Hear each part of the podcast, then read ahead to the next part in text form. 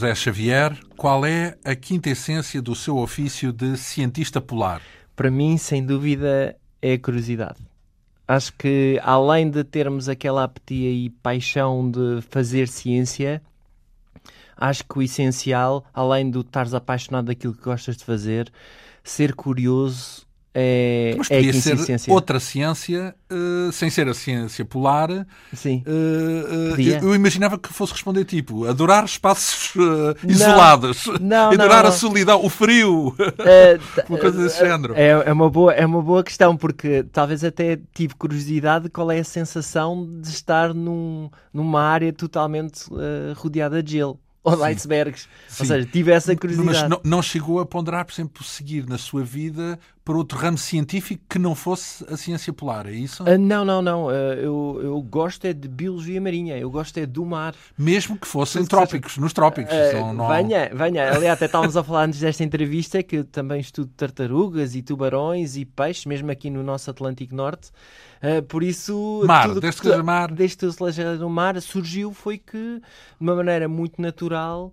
Hum, ah, começar a incidir na ciência nas regiões polares, mas ah, tudo surgiu de uma maneira muito natural. E, sobretudo, na Antártica, de resto, eh, da Antártida, melhor dizendo, como é que se deve dizer já agora? Antártida. Antártida, Antártida é, o o, continente? continente? a região antártica é a região. Muito bem. Sim, Ou o mas- oceano, por sim, exemplo. mas desde que a gente defina o que nós queremos Ah, atribuir, sim, porque há várias definições. Então passa a ser, aqui na nossa conversa, é a Antártida, com, eh, sempre que referirmos a alguma coisa de lá, é Região. Antártico. Portanto, Sim, a região. Então, eh, tudo isto parte de um livro que foi lançado recentemente, da autoria do nosso convidado, José Xavier. Este livro intitulado Experiência Antártica, Relatos de um Cientista Polar Português, da Gradiva. Um livro apaixonante, devo já Ah, acrescentar. Eh, o nosso convidado José Xavier nasceu em Vila Franca de Xira em 1975 há 39 anos, portanto. A área de formação inicial foi a Biologia Marinha, na Universidade do Algarve. Em 99, 1999, seguiu-se o doutoramento no Queen's College, na Universidade de Cambridge. O seu interesse pela Antártida eh, começou eh, ainda antes disso. Aliás, até agora já integrou sete expedições à Antártida. A mais extensa durou nove meses, aconteceu em, em 2009, vem relatada aqui neste livro. eh, e incluiu, por exemplo, a estadia durante o inverno polar na, na ilha de Bird, perto da Geórgia, na, naquela que é uma das principais bases do chamado British Antarctic Survey, portanto, uma das instituições que lideram a ciência polar à escala global. A ligação do nosso convidado a Portugal continua, eh, claro, não só com diversos congressos, eh, iniciativas pedagógicas que todos os anos acontecem por cá, mas também com o trabalho que desenvolve como investigador no Instituto do Mar da Universidade de Coimbra. O campo de investigação já agora centra-se no estudo do comportamento alimentar. No caso da Antártida, são sobretudo focas, pinguins e albatrozes em correlação com as alterações eh, climáticas. Antes de mais, como é que foi parar à biologia marinha? Ah, de uma maneira ah, natural, através da minha quinta essência. Então, então tinha alguém na curioso. família? Não, antes não, não, não, não, não, não. Ah, isto, é claro que a culpa vem sempre da nossa família, mas como morava a uma hora do mar, aquela. Longe do mar, portanto, ou, Ah, ou perto. O conceito, se pensa, moramos nos Estados Unidos, 7, 8 horas é Sim, ali ao lado. Exato, exato. Ah, No nosso, conceito, ah, no nosso conceito português é Era um perto. pouco longe. Ah, é sim. um pouco longe, porque ah, uma hora significa que tens de te preparar bem, e então tínhamos o verão, e uma hora de distância do mar fosse, fosse com que essa relação fosse muito apaixonante. Ah, então, sempre que estava ah, junto ao mar, a fazer o que quer que seja, desde as poças de água a ver os caranguejos, a fazer surf, ou bodyboard, ou skimming, aqueles Ah, desportos mas todos. gostar do mar não necessariamente como cientista, também para Não, não, tudo. curtir o mar, Tudo. Agora, assim. Aliás, daí, uh, daí eu agradeço exatamente, João, a tua pergunta. A quinta essência, através da curiosidade, É o gosto. é o gosto e o prazer e seres curioso em relação a tudo. E em relação ao mar, eu tive, uh, teve essa curiosidade, Portanto, mas antes da também... ciência vinha o gosto pelo mar mesmo. Mesmo, desde, desde fazer que nasci, sim, sim, sim. Eu gostava do mar, sempre... Surf ou sei lá Tudo, tudo, tudo. Eh, então, como eh, passava muitos verões, ainda por cima, eh, em São Martinho do Porto, que é muito conhecido por não ter ondas nenhumas. Sim, porque é uma baía fechada, Uma isolada, baía, não é? sim, muito bonita, claro. Então tinha de ir inicialmente de autocarro e até ia de bicicleta então, até à Foz do Orelho, até ah, à Ver Nazaré, o oceano como deve ser. com a prancha. Sim. Ou seja, mesmo a dizer Então, mas, não posso ir, eh, então estava eh, uma hora de distância do mar. Depois, quando estava junto ao mar, ainda tinha de ir à procura das ondas, e essa dificuldade fez com que houvesse uma ligação quando estivesse com ele, mesmo junto do Muito mar, no forte. mar, uma ligação muito forte. Então, tudo que era relacionado com o mar, desde ter o prazer do mar e fazer atividades no mar, até os animais que vivem no mar. E uma das coisas que eu acho mais fascinantes em relação ao mar é inacreditável se nós entrássemos na cabeça de um peixe para dizer o que é que o peixe pensa quando põe a cabeça, só uma vez põe a cabeça cá de fora Uhum. e vem ao ar e dizer pá, isto deve ser outro planeta aqui. porque é, é- é completamente diferente, é isso. Completamente. Ou seja, um E é, e é por estar é num sítio completamente outro que gosta É eh, do mar. espetacular. Não, não, eu gosto do mar por essas diferenças. Por, eh, aliás, também gosto de estar em terra, mas esta, hum, Sim, esta confrontação de um mundo muito diferente, que sabemos muito pouco. E muito primordial também. É, que sim, é, sim. É, é igual ao que havia há milhões de anos. É não, é? isso, não, é não muda muito. É verdade, é verdade. E essa ligação sempre foi eh, hum, muito apaixonante através dessa curiosidade, mas também porque nunca me foi fácil chegar ao mar. Então, sempre que estava sentindo ao mar, era, Era quando, mais tempo, quando mais tempo posso, claro. Então, iniciou-se primeiro nos verões, não é? Quando o verão, a alegria com os teus amigos. Depois no na, na escolha do curso, e depois Biologia nas Marinha. concursos, sim, E sim. depois a Inglaterra, como é que aparece nesta equação? Surgiu por um convite para acabar o curso já em Cambridge, ou seja... Mas eh, porquê? Porque tinha boas notas? porque- não, não, não, não. Sim, as notas eram relativamente boas.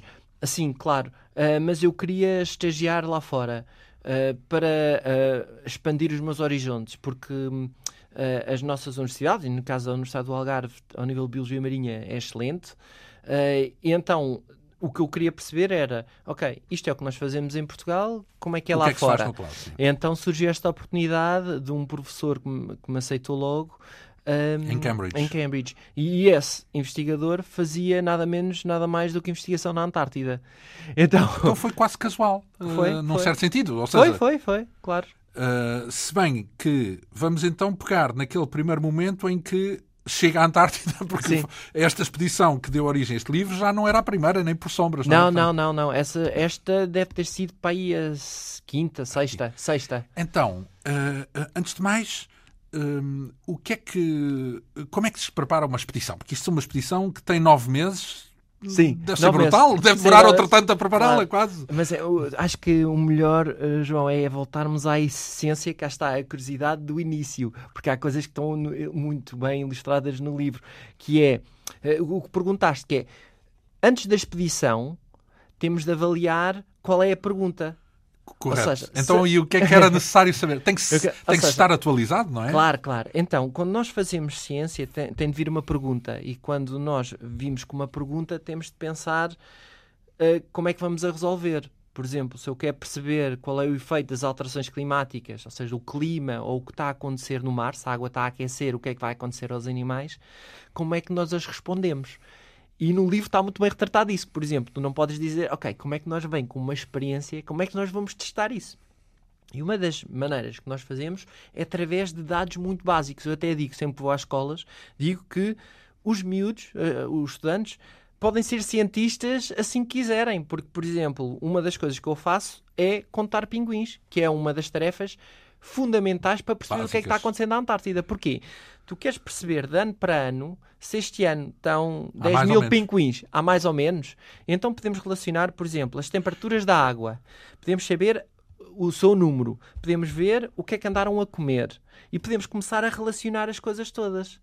E é a partir de pequenos dados muito simples, como contar coisas, estás a ser cientista. Então, o que é que se conta? Já agora conta-se o número de indivíduos, Sim, o número Mais. de pinguins, a frequência, ou seja, frequência- está presente. a frequência presente- quê? com que se a frequência que, por alimentam? exemplo, eh, por exemplo, a frequência que se alimentam, mas por exemplo, onde vão, mas também, por exemplo, se estamos a falar da dieta, é a frequência daquilo que estão a comer. Por exemplo, a frequência, a definição da frequência é, é apareceu o peixe, a sardinha, mas não há sardinha na Antártida, só para Sim, esclarecer. bem. Vamos dizer, a lula, arenque, a lula aí. da Antártida, Sim.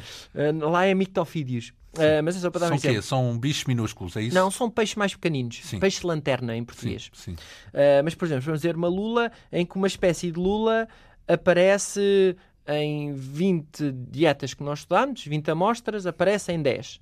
Mas, por exemplo, isso é diferente do número, porque, por exemplo, dentro dessas 10 vezes que aparece, por exemplo, na amostra 1 aparece, uh, aparece 30 indivíduos. Há variações, portanto. Há é variações. Então avaliamos a frequência, o número e o peso, ou seja, o quanto contribui para a dieta. Mas isso tem que ter ainda, a priori, uma vontade de responder uh, a, uma pergunta. pergunta. E a É. pergunta é. E a pergunta, por exemplo, queremos perceber, por exemplo, qual é o impacto uh, do que está a acontecer na Antártida, neste caso na Península Antártica, que é uma área que está a aquecer mais, como é que os animais respondem à medida que o meio ambiente se altera. Ora bem, nós vamos daqui a alguns minutos tentar responder a essa pergunta com o que Perfeito. sabe e com o que já estudou. Mas primeiro Ok. vamos começar isto mais ou menos pelo princípio.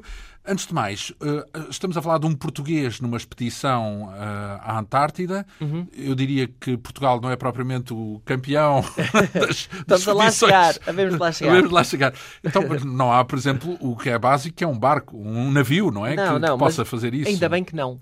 Ainda Ah, bem é? não. Eu Então. sou daqueles defensores que Portugal ah, deve ter pouca logística pela dimensão do nosso país. Ah, Se nós, por isso é que ahm, o, o programa, existe um programa polar português, que é o ProPolar, que ah, foca muito nas colaborações internacionais. Ou seja, estamos a trabalhar com algumas das melhores equipas ao nível mundial. Então, e os portugueses estão bem cotados nessa, Estamos. São, nesse ambiente? são poucas equipas, mas as que estão a fazer estão a fazer as coisas muito bem. Por exemplo, eh, uma das conversas que vamos ter a seguir eh, vai ser a discutir o paper em que fui coautor agora da Nature que saiu hoje. Ou seja, estamos a fazer. quê, já agora? Qual é Estamos, ehm, o artigo foca. eh, fui eu e colegas, são 70 colegas de todo o mundo, de 22 países, em que está a focar. Foi a primeira reunião de cientistas que foram votados para se reunirem para definir as linhas diretivas do que é que se deve investigar na Antártida. Foi a primeira vez que se eh, fez isso. Reuniu-se mais de mil perguntas, todo o mundo consenso? enviadas. Houve. Chegou-se às 80 melhores perguntas, as melhores, as, as mais Os motivos importantes, de investigação, vá. que vamos ser dos próximos 20 anos. E alguma dessas 80 lhe vai caber a si? Ca- eu estava lá a coordenar a sessão de tudo que era relacionado com o oceano e a vida nos oceanos. Eu estava a coordenar não essa uma das sessões. sequer a Antártida. Não, é da Antártida. Ah, tudo relacionado só da Antártida. Sim. O paper é da Nature só para focar as linhas diretivas científicas na Então, Antártida. digamos que esse artigo que hoje sai Hum. vai hum, dar guidelines, vai dar eh, orientações para as equipas de investigadores para saber o que Todo é que mundo. interessa mais. O que é e que é mais, mais se calhar, os sponsors também aceitam melhor se, for uma daquelas 80 perguntas. Claro, e aí é porque nós temos uma ligação, até estava lá decide- decisores políticos, por exemplo. E também isto vai dar um alerta para os melhores do mundo, ah, para as equipas, sim, mas as equipas principais estavam lá. Agora estamos a dar diretivas para o resto do mundo, não só para a importância da Antártida, porque afeta o clima, ah, o que está a acontecer a nível das alterações climáticas na Antártida está a ser uma maneira muito mais evidente lá e que pode dar-nos explicar o que é que pode acontecer em todo o planeta. E a Antártida tamanho da Europa. É maior do que a Europa. Então, é uma parte que afeta o clima de todo o mundo. Uhum. Claro. Mas também há boas notícias. Por Então. exemplo, o caso do ozono. Por exemplo, o ozono. Diminuiu. Porque ao estudarmos buraco. o ozono, Diminuiu o buraco. o buraco vai dar uma tendência a diminuir, mas a Antártida foi onde o buraco é maior. Mas foi lá que se descobriu que havia um buraco do ozono e que era preciso removermos esses, esses, os gases de, de efeito de estufa, Lá está. por exemplo. Uh, sim, ou seja, tem implicações à escala global muito para lá do frio que É imaginamos naquele incluindo, cenário. incluindo cá em Portugal, por exemplo. Ainda não falámos disso, mas, eh, por exemplo, eh, no caso do gelo, se a Antártica derreter, e é isso é que a temos água. muitas equipas, o nível médio das águas lá vai aumentar. Estamos a falar de muitos metros. A maior quantidade de gelo retida é na Antártida, que está Eh, acima bem- do nível das águas do mar. Está, está em terra. Exato, exato. E, e- e já se tem uh, Uhum. registado alguns efeitos nisso, se calhar não tanto em Portugal, mas há, sei que há ilhas no Pacífico onde isso é uma Já questão vital, desapareceram. não é? Já Sim, desapareceram. sim, já desapareceram. Uh, há muita competição na ciência polar. Há competição em todo lado. Desde que haja, eh, como há financiamento restrito. Mas quer dizer, é, ou seja, naquele sentido em que um português nasce aqui num cantinho, Vila Franca de Xira, Sim. e é muito difícil chegar lá ao topo, é isso? Ah, é, com trabalho tudo é possível. Este- eu sou apenas um exemplo. Por exemplo, cá em Portugal nós temos cerca de 15 equipas, de, de 15 institutos. Uh, ao nível nacional, desde o Porto, Coimbra, Lisboa, Algarve, Évora. Ligados, ligados à, à ciência polar. polar. Sim, sim. Então, então, há imensos cientistas. Sim, há bastantes. Então, Só e, que fazemos... lá fora? Há, há, lá ainda são muito mais. Não, estamos a falar portugueses. No, no... Sim, portugueses. Portugueses em Portugal são à volta, à volta de 100 cientistas, incluindo os estudantes. E portugueses no estrangeiro, a estudar ciência polar? Uh, quer dizer, eu sou um deles. Eu passo metade do tempo há em tipo Portugal e metade em Inglaterra. É sim, sim. Há, só que há uma coisa muito importante, João, que é a ciência que se faz polar em Portugal é muito, é muito internacional. Por exemplo, uh, eu, eu sou o paper da Nature, tem 75 autores, mas a maior parte dos artigos científicos que eu publico tem tudo 10 a 15 com equipas de, de colaborações permanentes. Muito, porque os custos logísticos, voltando àquela questão primordial, são tão grandes para estudar na Antártida, temos de usar os navios, uh, as bases, então, os aviões dos outros caso, países. Usar no sentido de paga, tem que pagar, os portugueses têm que pagar alguma coisa, não é? Ou não? não, não, não, quer dizer, por exemplo, aí é que vem a excelência daquilo que estamos a fazer. Ou seja, eh, no meu caso, eu sou convidado, apesar de fazer Paga com trabalho, no fundo é isso. Com é? trabalho, sim, sim. Portanto, sim. com paper, no fundo. Sim, um paper artigos, pertinente. Para... Claro, eh, ou seja, eu vou dar o exemplo. Nós, na minha equipa em Cambridge, o que nós fazemos é que, vamos dar o exemplo, queremos perceber o impacto das alterações climáticas na populações dos pinguins.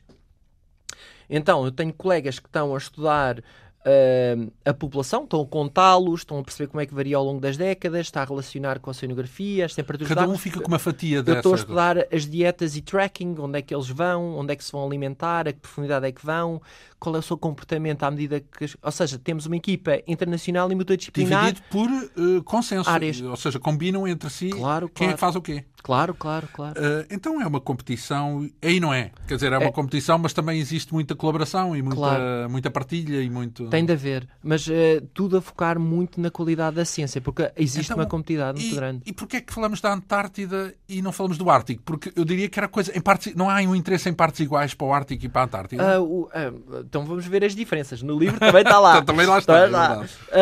as diferenças do Ártico e da Antártida são evidentes. Vamos começar pelas bases, pelas coisas mais simples pelo que, que nós estamos habituados, que é Terra. ambas são muito frios. Ah, sim, sim, Isso é semelhante. Primeiro, as semelhantes, as semelhantes. Primeiro são muito frios. As diferenças e é com que frios ar... semelhantes, certo? Ou seja, sim, a Antártida é um pouco mais fria porque ao ser um continente que tem terra, no centro da Antártida é as temperaturas é, é, onde se registrou mais, é menos, acho que já chegou aos menos 90 negativos. Enquanto no Ártico, como é um oceano congelado, eh, é diferente. Ou seja, é o que mar reduz muito mais. Aquece um bocadinho mais a, a massa de gelo. Sim, porque o, a água não aquece muito rapidamente. Enquanto o nosso ar, basta o sol nascer, aquece logo o ar muito rapidamente. A água não, demora muito mais tempo a claro. aquecer. Não é? Uh, outras diferenças em relação ao Ártico, mas aí já não, não ao nível científico, porque ao nível científico o Ártico é tão interessante como a Antártida, porque as alterações climáticas está a, a atingir ambos, porque se o planeta está a aquecer, vai ser nessas regiões mais frias. Mas, por exemplo, ao nível uh, diplomático, é muito diferente. Por exemplo, o Ártico pertence a vários países. Tens o Canadá, tens os Estados Unidos na parte do Alasca, tens a Rússia que alberga a não grande é parte. Não é de todos, é isso? Não, não é de todos. E a Antártida é de todos? A Antártida é de todos. É regido pelo Tratado da Antártida, em que Portugal assinou em 2010. São mais de 50 países que defendem. É um, é, é um documento. É o, o, documento. Não, Portugal. Portugal ah. assinar. Mas esse documento é desde 1959. Foi redigido em 2000, 1959. Portanto, digamos que os países entenderam-se, aceitaram partilhar. E disseram que a Antártida deve ser usada para a ciência e para a paz, não deve ser para fins militares.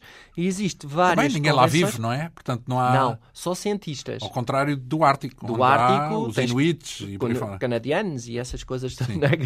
Russo, aquilo tem essas coisas. Mas na Antártida não pertence a ninguém. Temos um tratado um, e que promove muitas colaborações então, mas, internacionais. Exemplo, uma coisa que intriga uma criança. Porquê uh -huh. é que um urso polar existe no Ártico e não existe na Antártida? É muito engraçado. Porque ele não conseguiria ver. Se, se, se, se transportássemos um urso polar ou um pinguim para o Ártico, ele não sobreviveria? Uh, era bem capaz, não sabemos é por quanto tempo. Uh, eu vou, não vou há o, os mesmos alimentos, é isso? os bichos que os alimentam não são iguais de um lado e do outro, é isso? Sim, os ecossistemas são semelhantes, mas as diferenças são dramáticas. Por exemplo, como é um oceano congelado com ligações ao continente americano, estamos a falar do Ártico, os ursos polares podem vir a terra e mar, apesar de ir ao, ao, a passar muito no gelo a comer as focas, não é? Então, tu tens raposas, tens coelhos, lebres. Ao nível terrestre, o Ártico, nas áreas E na adjacentes... Antártida não há nada disso? Não. O maior animal terrestre na Antártida é um ácaro. É estilo. Um é, mais, ácaro? é mais pequenino do que uma minhoca. É isso? É, tem um milímetro também. Então não há, então, mas há Não há animais terrestres. há- Mas, mas tudo depende do mar. São animais marinhos. Portanto, estão à beira da água, é isso? Sim, está tudo em zonas costeiras, mas dependem do mar. Então, mas não são um animais. urso, um urso polar não poderia Não- não. viver de pinguins e de. Não sei se há focas, deve haver focas, ele também Há caça lá focas, mas as focas é na neve e na neve, ou seja, ele se, se pôres um urso polar no meio do mar, ele vai morrer à fome. Ele, não, ele é carnívoro, ele, ele não come peixe. Então, mas não ele não terra... consegue, ele é badalento. Sim, sim, claro, mas não há terra. Uh, uh, se existe terra também, tal como ele parte lá de umas ilhas no Canadá Claro, claro. ou da Groenlândia para fazer as suas excursões, Claro. também poderia partir, ou, ou- ou- ou- a vida dele em terra não resultaria. No fundo, Sim, eu, eu pedi. Eu, então vou explicar, João. De uma maneira muito simples. Se nós metêssemos um pinguim no Ártico, o pinguim ficava a olhar para o urso polar, o urso polar olhava para ele e dizia: Vai ser meu almoço. O pinguim, como nunca viu um urso polar, ia ser comido logo.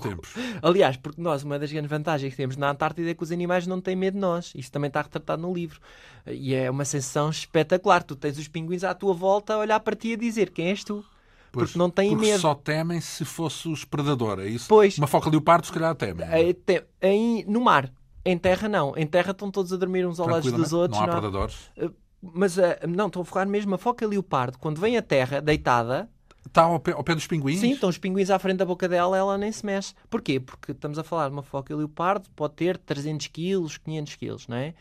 Eh, um, um pinguim é 3 quilos. Um pinguim, por mais Não lento significa que anda, anda muito mais rápido em terra. Então, as focas leopardo já sabem, em terra não vale a pena andar ali aos trambolhões atrás do pinguim, que o pinguim foge logo. Mas assim que entra dentro da água, Passa a ser predador. passa a e- ser claro. predador. Então, o que é- isto só para chegar a- a- o caso dos ursos polares e os pinguins. Se agarrássemos num um pinguim e fosse para lá, era logo comido porque não está habituado aos ursos polares.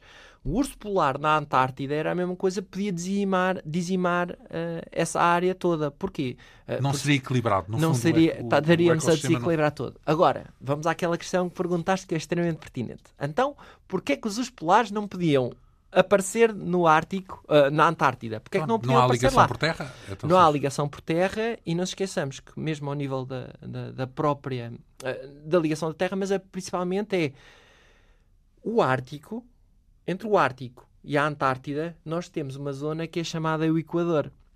O Equador é muito quente, quer as águas, quer em terra. Então serve de limite para a grande maioria dos animais na distribuição desses animais.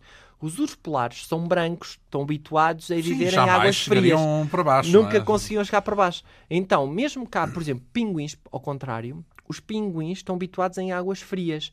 Temos na Antártida, mas temos pinguins mesmo ao pé do Equador.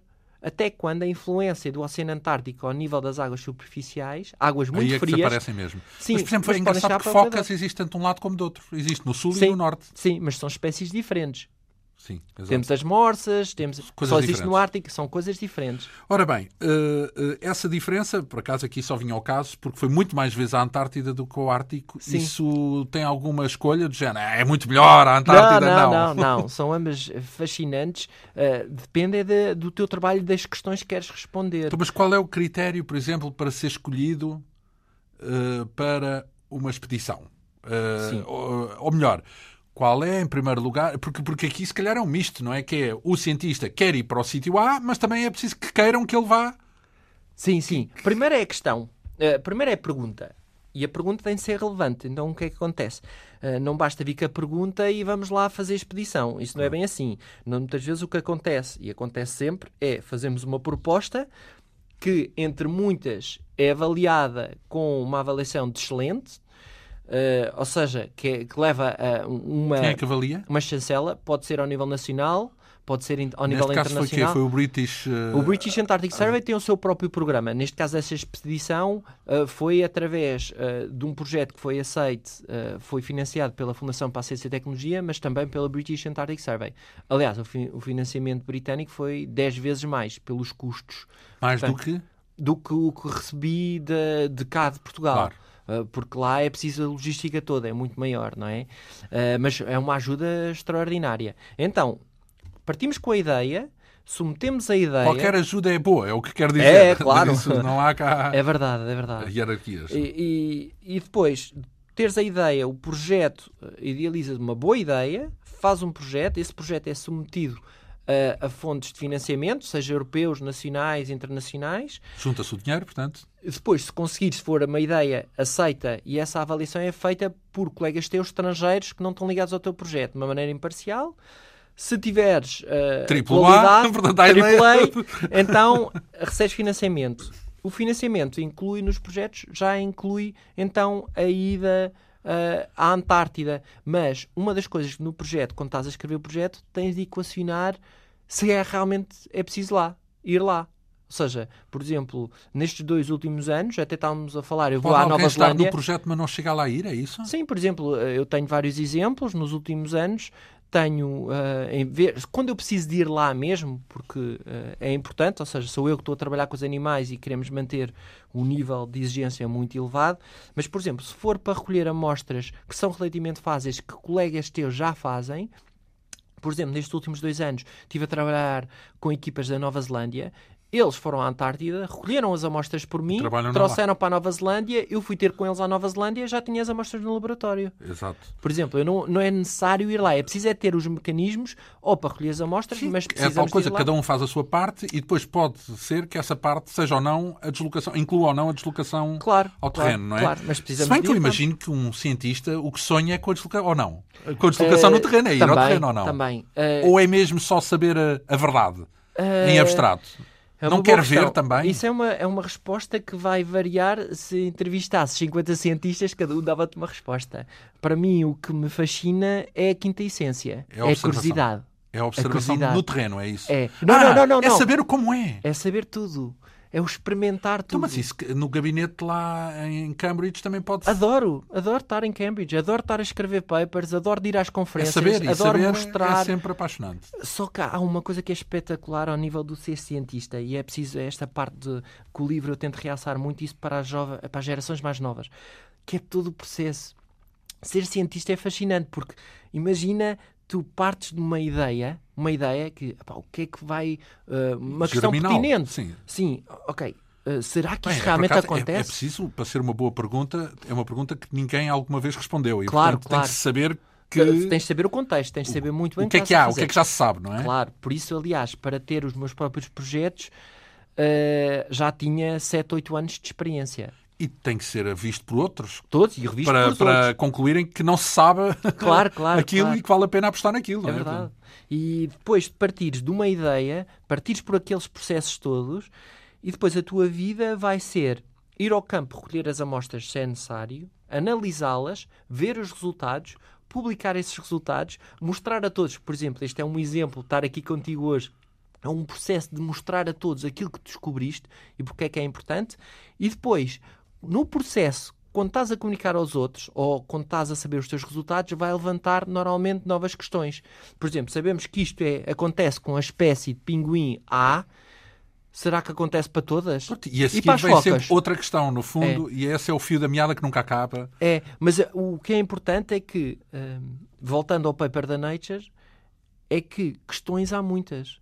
Temos é de selecionar das muitas que existem As quais são as realmente que são importantes para a nossa sociedade. Porque se a nossa população mundial está a aumentar, as alterações climáticas, o clima está a mudar.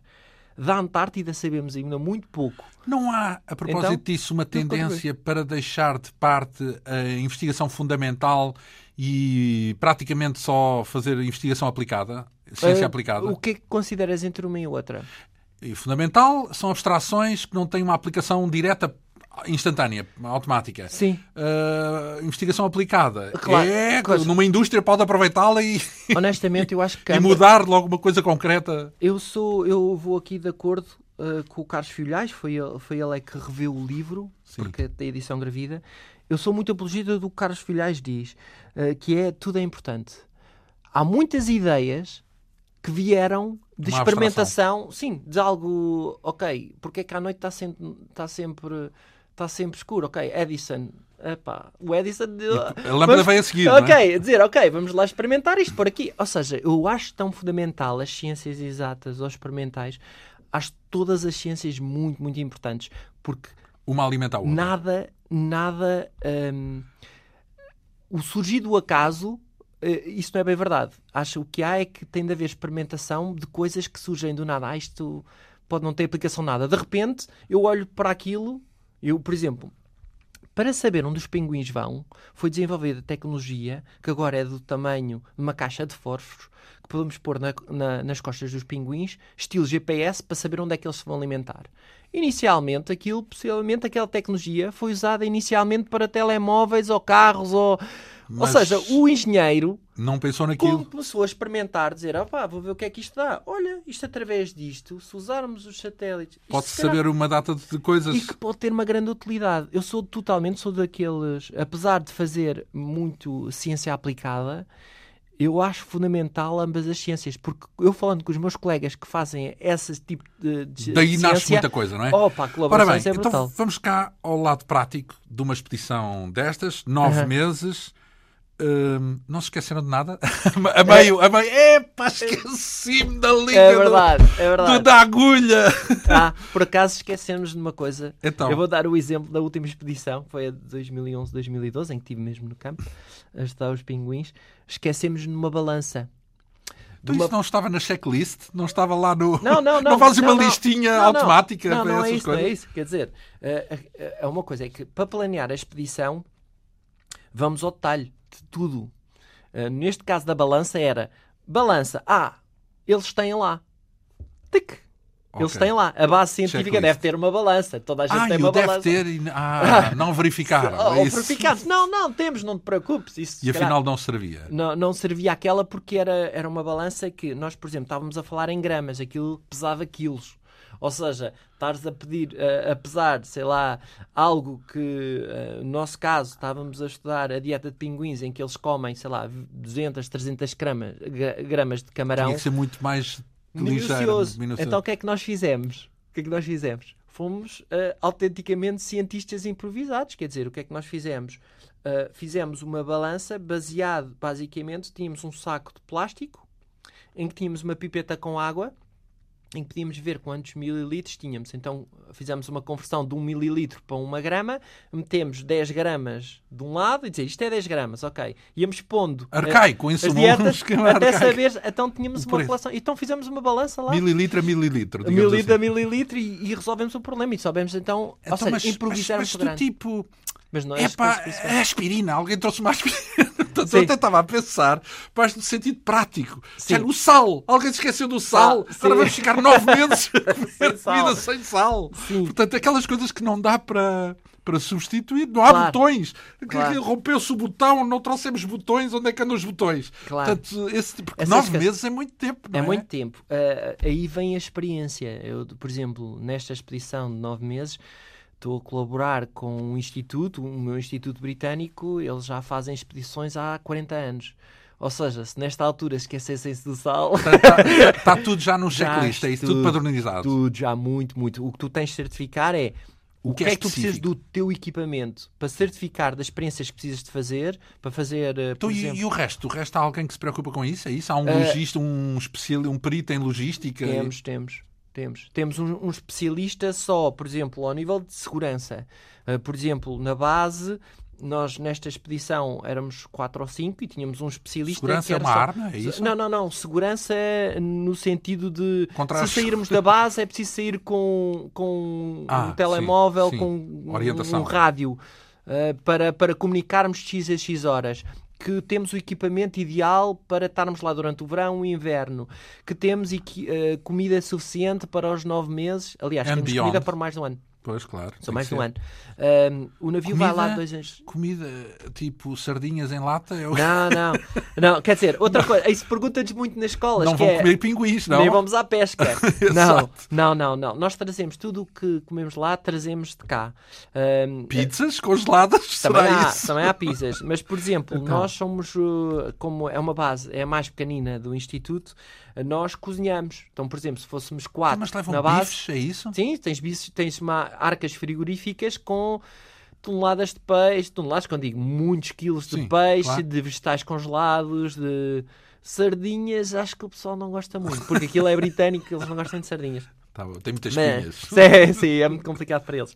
Mas, mas sim, bifes, eh, ou seja, há uma panóplia de, de variedade de comida. Então, porque vamos lá ver, na- na- naqueles nove meses, uma boa parte do tempo é noite, certo? Passa um inverno polar, Sim, Portanto, sim. é Mas no- nesta ilha é suficientemente a norte, ainda teríamos eh, algumas horas de sol. nunca há noite completa, é isso? Não, só na- no continente antártico, mesmo abaixo Sim, dos sim. 60 graus sul. Exato, digamos que aquilo ainda, ainda, ainda não Ainda era totalmente sul ainda havia Não. mais sul. Sim. Então, e, e, hum, do tipo, uma dor de dentes? Não há, não há dentista ou há? Não, não, não. Essa base, como é mais pequenina, nós telefonávamos para o dentista. Aliás, uma das peripécias do livro é que realça como é que tu, cientista, que estás preocupado com tudo menos dor de dentes, mas antes de ires para a Antártida tens de fazer um check-up. Não tens problemas nenhum. Mas uma dor de dentes pode aparecer mesmo assim. Foi o que aconteceu. Então, aconteceu ao amigo meu. Foi verdade. Na minha, aconteceu duas vezes. Aconteceu nesta expedição que está a tratar no livro e aconteceu 10 anos antes, em 99, na, na minha primeira Mas expedição. especificamente um problema dos dentes? Sim, e fez abscesso e tudo. Mas não foi o meu caso. Foi, Sim, o, sim. foi o Daffod, foi um, Sim, sim. um Um galês. dos cientistas. Então o que é que aconteceu? Estávamos mesmo no meio da Antártida, mesmo durante o inverno também. Sim, porque isso rebenta com a cotidiana. Esse, Claro, esse ele, cientista ele não tá- pode ele trabalhar. tava- começa a dizer, estou com dor de dentes. Naquela altura não havia Skype, não havia internet, eh, havia só enviar um e-mail, era por fax a dizer estamos vivos. Era todos os dias era enviar um fax para a Inglaterra a dizer estamos, vivos." vivos. não se preocupem. era a única coisa que fazia. Eh, ele tem uma dor de dentes ahm, e eu- como é que resolvemos? Não podíamos fazer nada porque não tínhamos a, a- capacidade, aquilo já estava em abscesso. Se não tivessem abscesso, nós podíamos resolver, mas estava em abscesso. Felizmente havia lá um navio que estava a passar por lá, estava, tinha ido lá à pesca, tinha estado a levar mantimentos para outro sítio. Nós comunicámos com ele, com esse navio. Então o aí navio não há permafrost nessa zona de, de, de Bird Island. Não estão rodeados de gelo no mar. Não, não, não. É uma Aquilo- ilha rodeada por de água. Temos a água e ano todo. icebergs. Sim, O sim, todo, sim, é? o ano todo. Então pedimos o navio, o navio passou por lá, mesmo no meio do icebergs, conseguiu Então, Mas o que é que anda a fazer um navio ali? Era um navio de abastecimento para a Geórgia do Sul. Ah, Muitas vezes, mesmo por questões de segurança, para as bases que lá estão, é isso? sim, há outra base que Sim. estão a 500 km. Sim. então eles costumam ir lá uma vez por outra de No inverno. inverno também? Sim, também. Eh, então eles passaram por lá, apanharam o Daffod, demorou mais uma semana a ir até às Ilhas Malvinas, ou às Ilhas Falklands.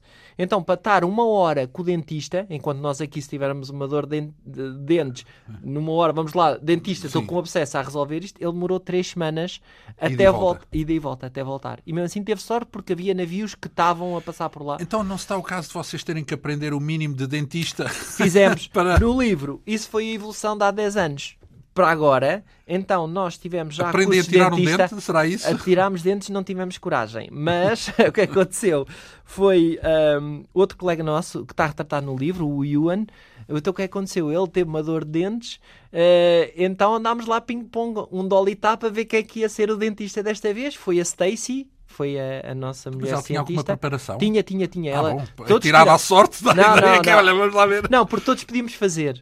Ah, todos, todos aprenderam a Sim, sim. qualquer coisa de dentista? é Sim, isso? sim, sim. Faz parte da preparação da expedição? Todos, sim, sim. Nós temos uma, há uma reunião anual em setembro, outubro, em Inglaterra, em Cambridge. Reunimos todos que vão para a Antártida e temos curso de preparação, curso de psicologia, cursos de engenharia, cursos de primeiros recorros e cursos de dentista também.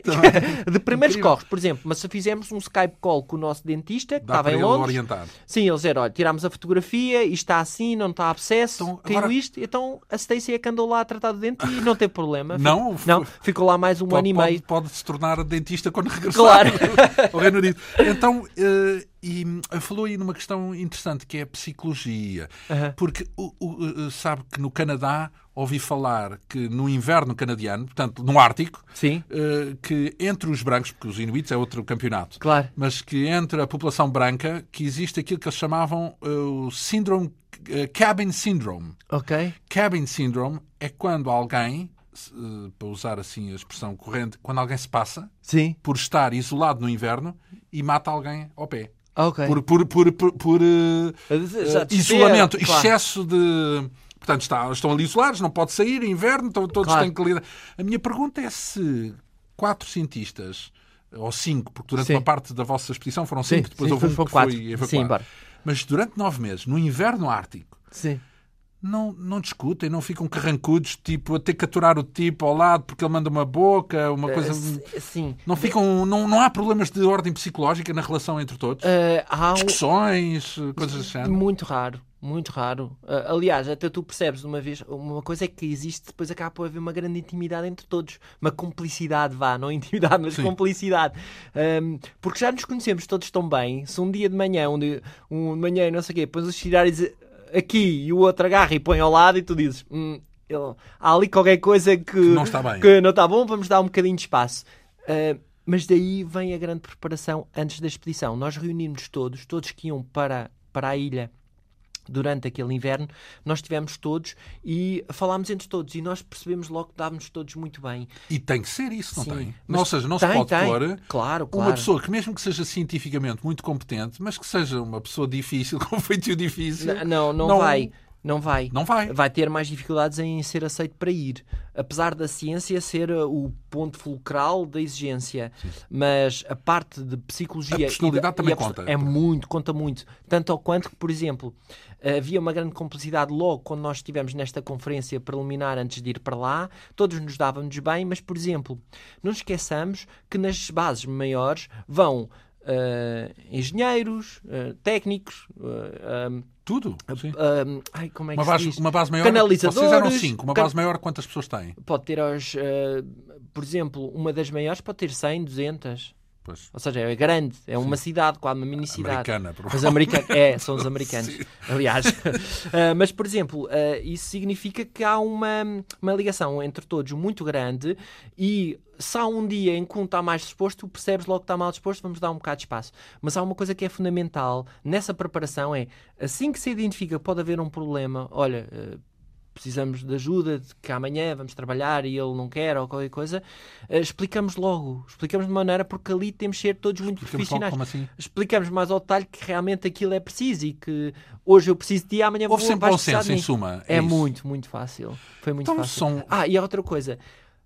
Aqueles que foram são selecionados entre, sei lá, 200 a 300 candidatos. Ou seja, para quem São consegue ir, todos umas joias. são todos selecionados ao São ponto. todos fantásticos. Tem de, estar, tem, de ser, tem de ser, por exemplo, os, os cientistas que estavam comigo naquele ano eh, estavam, por exemplo, a Stacy estava a estudar pinguins, ela foi selecionada entre 100, em que desses 100, um dos critérios é que ela já estava habituada a estar em sítios isolados. Já passava os verões nas, ilhas da Escócia, meses a fim. Portanto, não tinha longe. estados de alma, em suma. Sim, já eh, tinha competência, tinha credibilidade do trabalho que tinha feito, Eh, já tinha muita experiência eh, daquilo que estava a fazer. Ou seja, tu estava a dizer ela vai estar bem na Antártida, mas à vontade. Claro. Ou Porque seja, tem também experiência. Já tem- tem experiência. Que, aliás, se alguma coisa correr é mal, em princípio, essa pessoa depois na, na, na expedição seguinte. Se calhar já, já vão não é- dizer, se é calhar melhor não, é não era melhor ir. Sim. Uh, então, uh, antes disso, e estamos a falar, portanto, uma expedição que se dividiu em duas partes. Uma foi de barco e a Sim. outra foi baseados em terra. Sim, Baseados em terra eram cinco ou quatro. sim.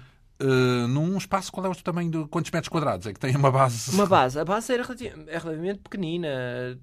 Só para dizer, tinha para aí três ou quatro assoalhadas, mas resto chão só. Sim. Sim, mas, mas eram três edifícios diferentes. Tínhamos os laboratórios de um lado, a parte de, de- que produz a energia dos motores noutra, e depois tinhas a base proximamente dita, onde, era, onde estávamos a nossa acomodação, onde tinha as nossas camas, eh, os escritórios e a cozinha. Então, e vocês. Então andávamos sem ping-pong, mas estamos numa ilha de 4 km por 1 km. Rodeados de água, rodeados. Estamos a falar de Ilha 5 pequena. pessoas, mas estamos a falar de, só para dar uma ideia, nesta ilha reproduzem-se à volta de 700 mil animais. Então está cheio de animais por todo lado. Durante o verão é animais por todo lado. É focas na praia, é pinguins a andar para cima para a frente, é albatrozes no ar. Isso, Aquilo... Se tivesse gosto em ver animais, não se fartava, não Nada. se cansava. Ali estás no Dá céu. um salto, É o um céu. pé fora do, Do- e aquilo É. já agora é o quê? Esse, esse, não é um. Há de ser uma, uma coisa enterrada para aí na- no gelo, não? A Imaginamos? base. A Sim, base. sim, é em terra. Sim, sim. Tá, tá Em na terra? praia, ou seja, é só imaginar uma das nossas A praias. terra com gelo permanente, pelo menos no inverno. Uh, não, ali não, é, não existe permafrost. chega a esse. Não, não, não, não. Uh, não tem permafrost. O permafrost só, só está um bocadinho nas partes mais As altas. Ali junto à água, não. Então, hum, e vamos lá ver. T- estávamos a falar justamente que a expedição teve duas etapas. Sim. Uma é essa, mas a outra foi num barco. No navio, Num sim. navio, melhor dizendo, cento e tal metros. Imagino o Jack Cem, Ross. não é? James. Clark Ross, sim. Uh, James Clark Ross, Sim. que é um navio de referência, é uma espécie de calypso do- do- É. da ciência polar. Vá. É verdade. Uh, e então, um, porque as águas naquela zona são extremamente agitadas, certo? Sim. Os- nos mares do sul são Ah, diabólico, não é? É, Então, não, o Gregório não, não apareceu, não Apareceu. enjoa, não Apareceu, apareceu. Então não apareceu. Não, não apareceu desta expedição, porque cá está, pela sexta levavam expedição. comprimidos, é Claro, claro. Então, mas aí eu posso explicar então as primeiras sensações da primeira expedição. Porque hum, aí vem o nosso cunho, e no livro isso está retratado, o nosso cunho muito português. Porque nós somos conhecidos como muito profissionais, principalmente lá fora, muito profissionais e muito dedicados. Nós que em portugueses? Portugueses, sim. Ah, é? Somos Tem muito bem fama? vistos. Sim, sim, somos muito bem vistos. Ah, muito dedicados. Como So- nacionalidade? É português, então deve ser trabalhador e deve ser dedicado. Sim, e... sim, então, é isso? sim, sim. Então, se vais em França, em Paris, eh, então aquilo é só empresas ao nível de construção civil e tudo, então temos uma reputação Ah, enorme. uh, uh, não os cientistas em especial. Portanto, Os cientistas- Os, os imigrantes em geral. é Sim, os isso? migrantes, sim, os que trabalham lá fora, sim. Sim. Ahm, eh, e os cientistas também, porque aqui com- a competição é muito, muito feroz e isso, isso também é muito evidente. Mas em relação à pergunta era, pergunta como, é era, que, era como é que lidamos não, com, com o enjoo. Com o enxofre? Portanto, então, então o que é que nós fazemos? Na minha primeira expedição, eu estava a dizer, eu já estive nos mares grandes do Algarve, isto da Antártida vai ser papa. Falso. Então, falso totalmente. Aquilo começa a abanar, aquilo é estilo uma folha de papel, por mais que seja um maior navio. Então o que é que eu fiz? Na minha, na primeira expedição correu muito mal. Passei cinco dias, imaginem, cinco dias em que comi duas maçãs e ah, aquelas bolachas de água e sal então, e o maior levava- desafio é ir não à caça bem. comprimidos enjoo? Não, não, o que acontece é que se tu começas a ficar mal disposto, por mais comprimidos que temos, No vai way. tudo cá para fora. Então, eh, o que é que acontece? Deitas-te, então estás sempre mal disposto, mas deitado, só assim é que consegues sobreviver. Assim que te levantas, começa tudo a abanar, começas a... é uma carga de trabalhos outra vez. Então, depois na segunda expedição, que é que eu fiz? Isso não foi traumático o suficiente para. É, Não, pá, é não. melhor eu não ir. na Não, segunda não, vez. não, não, Não? não, maneira compensou em todo o caso. nenhuma. Pronto. Foi, foi. Assim que Então- chegaste, passou logo Então, e tudo. da segunda vez? Então, na segunda vez, foi logo. eh, falei com o pessoal todo logo. Pessoal, então o que é que Do se passa? Isto, este é primeiro, do enjoo. Isto correu muito mal. Como é que se deve fazer? Eles dizem: Ok, isto é assim. Primeiro, antes de ires para a expedição, quando estás nas Ilhas Falklands, prestes a, a sair, começas a tomar comprimidos. Uh, comprimidos anti-enjoo. Comer tem de ser coisas que não sejam muito de. que promovam o enjoo. Por exemplo, tu não queres nada com muitos molhos, Feijoadas. nada, nada, coisas muito pesadas. E depois, os dois Sim, sim, primeiros um dias. português é, pode ser penoso. É, então, para os dois primeiros dias é basicamente ler, deitar e, por exemplo, nesta expedição, eh, os dois primeiros dias tu não viste uma viva alma dos cientistas. Eu não vi colega nenhum nesta sexta expedição. O que acontece? Os primeiros dois dias nós chamamos de ganhar os sea legs, ou seja, ganhar as pernas do mar. Habituar-te ao ritmo do navio estar a abanar para a frente e para, para o lado e para trás e para todo lado. E depois desses primeiros dois dias, o teu corpo começa mas, a se mas à habituar. custa, à custa de comprimidos para o enjoo? Sim, e depois vais reduzindo os comprimidos porque o teu corpo já está habituado ao balanço. E depois não ficas mais enjoado. Então apanhei eh, tempestades de ondas 10, E 15 mesmo metros. assim não é um problema. não, não, não- já não sentes enjoo nenhum. O Mas- problema é o início. Isso é apenas a parte do enjoo. Depois há a parte do frio, não é verdade? Sim, sim. Porque cada vez que sai para o exterior num navio, Sim. sobretudo porque a gente, quando imagina eh, na Bird Island, não é? Na, na ilha, eh, se tivesse frio, entra, vai para dentro da. Da base. Mas, mas no caso do navio, quando trabalha, trabalha no exterior e deve ser, deve ser frios horripilantes. Mas eu ser- apanhei muito mais frio na ilha Do do, que no que navio? Sim, no navio estás a trabalhar cá fora, estás a recolher as redes de pesca Por para exemplo, estar a apanhar. as sim. mãos, eu nem Mas quero assim- imaginar, devem estar sim. azuis. Ah, mas aqui o período, eh, aliás, João, o período em que nós estamos lá fora a trabalhar são períodos de uma hora de cada vez. É para meninos, como nós temos na gíria. Sim. Na Antártida, quando eu estou na ilha, estamos a falar de 4, 5 horas, 6, exterior. 7 no exterior. Porque aí estamos a trabalhar nas colónias dos pinguins. Isso é temos, quê? nas- Três luvas? temos luvas gigantes que, que tens os dedos todos juntos, tens camadas tu não, só os olhos é que estão À basicamente à vista e só mesmo a boca para respirar e mesmo assim estás coberto de, de roupa. Ou seja, não há pele fora. E, ou seja, mas no navio o que tu tens é, é muito intenso naquela hora. Estás a lidar com água gelada a zero graus, Ah, não é? As tuas mãos gelam, mas assim que entras no, no- no- no laboratório, Aquece. já as temperaturas já estão boas e estamos a analisar os peixes, aí é tranquilo. Há aquele período de uma hora, mas estás bem preparado. Então, digamos que eh, aquilo que eu diria para o senso comum que seriam as principais dificuldades, que é o enjoo Uhum. e, e o frio, o enjoo adapta-se, a pessoa, Sim. e ao frio controla. eh, É melhor, é melhor na ilha. É, não, mais frio na é ilha. Pior, é pior na ilha. É pior na ilha. pior É pior na ilha. Mas, mas, por exemplo, algo que eu acho muito fascinante é que o modo de trabalhar eh, na ilha e o modo de trabalhar no navio é muito diferente. Ali tens um navio que é coordenado por pessoas, um navio de, de 100 metros, no meio do oceano, ahm, em que são 50 pessoas, toda a gente a contribuir para quando é que nós vamos escolher aquela amostra naquela estação. Nós dizemos estação numa ilha. Na ilha eh, estás muito mais independente. Tu trabalhas com um colega teu que te vai ajudar e vamos os dois trabalhar e ninguém chateia mais ninguém. Ali tens o navio inteiro à tua espera. Sim. Então, seja- mas, mas esses, quantos cientistas há no navio, afinal de contas? Não são os No- cinco só. Não, são à volta de 30. E os outros vão sempre. eh, Os outros são tudo ao nível de coordenação do navio. O capitão, os, os, os de suporte. Ah, 30, incluindo a tripulação. é Não, não, excluindo. E Incluindo. depois mais a tripulação. Sim, mais, mais outros, mais 30 ou 40. Acho que à volta são à volta de 70. Ou seja, é muita gente, é muita gente, tudo focado na, na ciência. Mas a, a ligação do navio, por exemplo, lá era, no navio era, tu, o teu, o teu período de trabalho era 12 horas seguidas e depois tinhas 12 horas para descansar. O que acontecia na prática era, quando tinhas as, duas horas, as 12 horas para descansar, dormias as primeiras 8, assim que acordavas, vestias o fato de macaco e ias trabalhar outra vez. Tu basicamente estás a Dormias e trabalhar 24 trabalhavas, horas. pronto, Dormia-se e trabalhava-se. Na ilha é exatamente a mesma coisa. É tão intenso, estás sempre. a- Então não há, não, não há, a não há lazer em nove meses? O lazer, o nosso conceito de lazer, é quando tu, tu vais ah, a caminho de uma colónia de pinguins e dizes hoje está um dia brutal para a fotografia, vamos parar um bocadinho e tirar umas fotografias ou Fotografia fazer que é uns lazer, vídeos. é isso? Seria o. Sim, ou levamos uma câmera Então, de mas, filmar. ou- eh, eh, Esse é o nosso tipo lazer. uma mesa de bilhar ou matraquilhos. À noite. À noite. Então o que é que é assim, lazer? Um bar. Sim, há um bar. Ah, há um É, bar, Há um bar. Ah, é, bom, é um tamanho aqui de uma esquina, uma esquinazinha nossa da nossa casa. Tem para aí, sei lá, um metro quadrado. Sim, porque o estão metro as também vidas todas. tem que, se- tem que se- Há um bar e as diversões. O que é que nós temos de diversões para nós? Ahm, temos, por exemplo, fa- faz-se muito fotografia. Nós tiramos muitas fotografias, fazemos muitos vídeos. Ah, claro que fazemos updates dos blogs, mesmo para as nossas Portanto, escolas. há internet, essas Ah, coisas. todas. agora já há. Sim. 10 anos antes, não. Agora já. Já há o Skype Calls, já podemos contatar com as nossas escolas Sim, é quase que é, por satélite é tudo Por satélite, sim. sim. Mas isso já é possível fazer. Ah, o nosso lazer normalmente costuma ser quando é o período mesmo de noite. Normalmente é quando jantamos por volta das 7, 8 da noite, em que à noite estamos a trabalhar. Normalmente é para responder e-mails e resolver estas coisas, mas mesmo no fim da noite, aí ah, paramos e vemos uma série, porque lá não há televisão.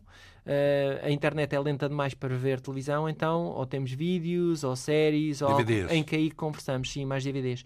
E depois, o nosso lazer acaba por ser para nós interagirmos. Por exemplo, limpar a base é um, para nós é um prazer porque estamos tão focados na ciência constantemente. É para o lavar a base, um limpar a base é quando nós, ok, temos de limpar a base. E outra coisa é cozinhar. Por exemplo, quando éramos 5 ou éramos 4, cozinhamos de 4 em 4 dias. À vez. É, pá, espetacular. Eu agora tenho Então, prazer em já cozinhar. uma vez vendeu uh, uh, cozinhados pastéis de bacalhau aos seus colegas? Já não. fiz, já, já, já. E já tentei pastéis de nata. Verdade? Já tentei Isso é arriscado. É, foi, foi. Fui, fiz uma. Como eles não sabem o que era pastéis de nata. Ah, lá, é verdade, nada. se eu.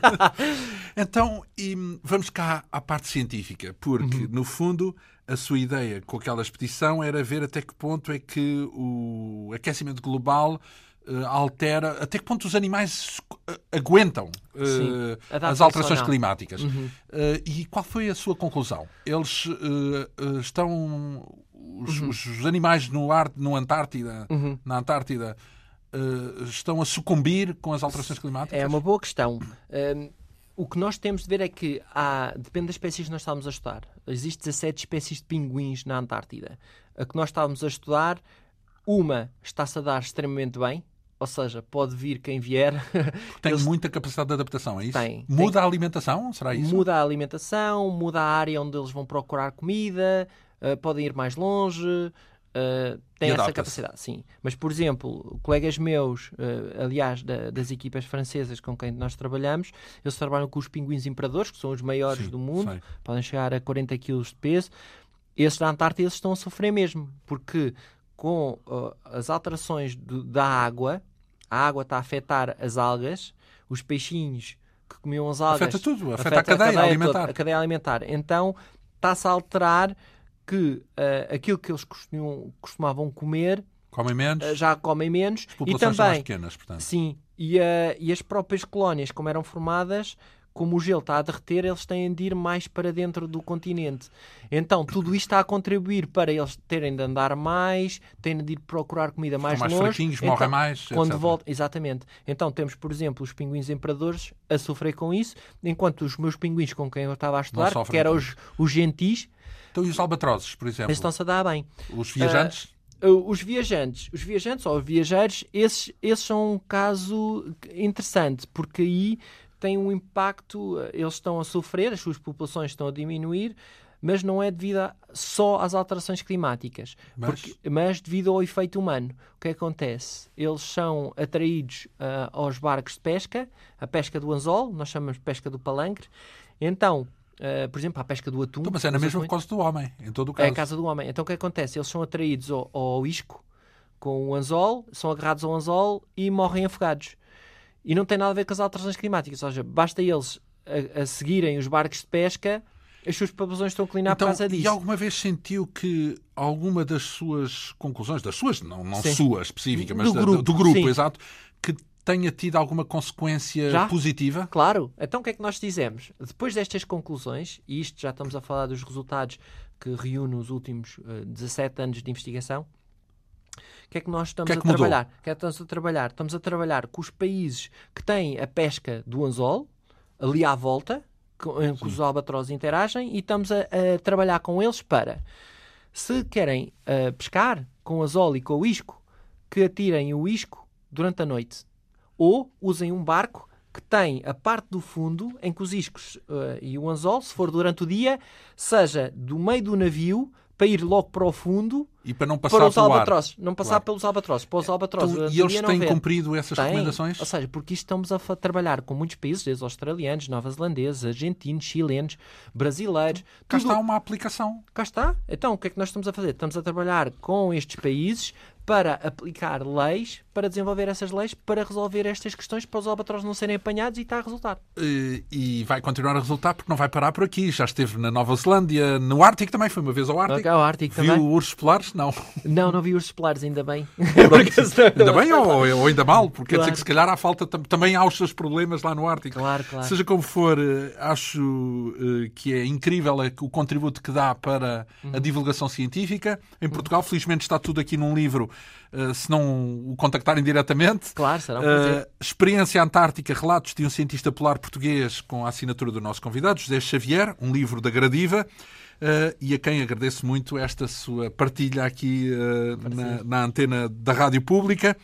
Agradeço também a assistência técnica da Ana Almeida. Hoje o programa com produção, realização e apresentação de João Almeida. Obrigado pela atenção. Regressamos dois a oito dias.